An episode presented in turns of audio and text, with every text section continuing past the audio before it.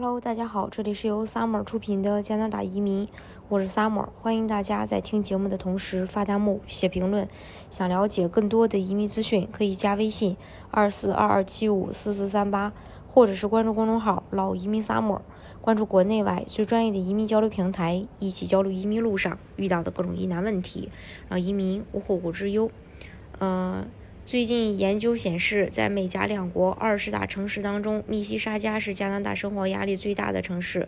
租金和收入是两大关键影响因素。这份有调查政策发布的数据显示，美国纽约市、安省的密西沙加、温哥华、安省的汉密尔顿以及多伦多是美加两国生活最不可负担的地区。研究对两个国家人口最多的这些城市进行了评估，将八个普通生活呃必需用品和服务方面的平均花销进行了对比，包括看一场呃这个票价，到餐馆吃一顿饭的花销，一瓶水，一杯卡布奇诺，健身会员月票，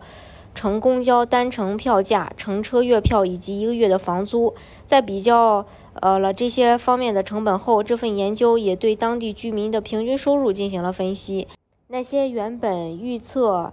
呃北美一些大型城市生活成本更低，因为当地呃平均薪资会更高，但研究结果并非如此。根据数据显示，刚才提到过，密西沙加是加拿大最不可负担的城市，同时也是美加两国第二大难以负担生活成本的大型城市区域。在密西沙加乘坐公共交通的花费是北美地区第三大的，仅次于纽约和呃多伦多的，平均月票要一百三十一加币。租房开销也居加拿大第三，平均一个月月金呃月租金要两千一百一十七元，排在温哥华和多伦多之后。研究表示，让密西沙加形成如此不可负担的原因在于当地居民的平均净收入。在研究。呃，报告当中啊，这二十二十座城市中，密西沙加的居民平均每个月领回家的薪资是四千一百六十八点七元，这意味着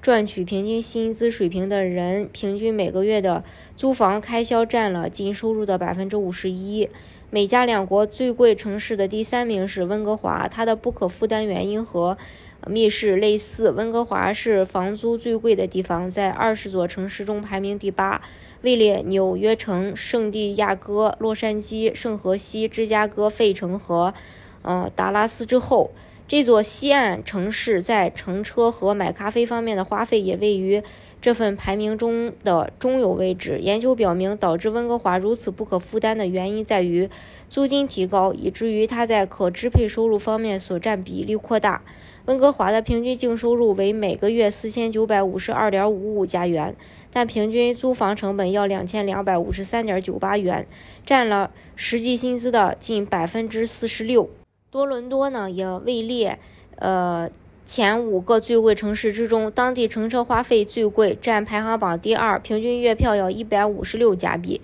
租金在加拿大属于第二贵，每个月要两千一百三十四点四四加币，而净收入平均为五千一百三十八点五七加币。研究表明，加拿大部分城市的娱乐和生活方式花销比美国要便宜。例如，加拿大电影票最贵的地方是温哥华，平均一张票要十六加币，但这仍然比纽约城呢要便宜许多。当地一张电影票超过二十三。加拿大一杯卡布奇诺的咖啡最贵的地方在埃德蒙顿，平均为五点一五，而美国费城这样的一杯咖啡平均是六点六九。呃，两年疫情过后，在加拿大堂食平均花费最高的地方在渥太华，平均约二十五点一二，而美国纽约一餐要三十二点五四。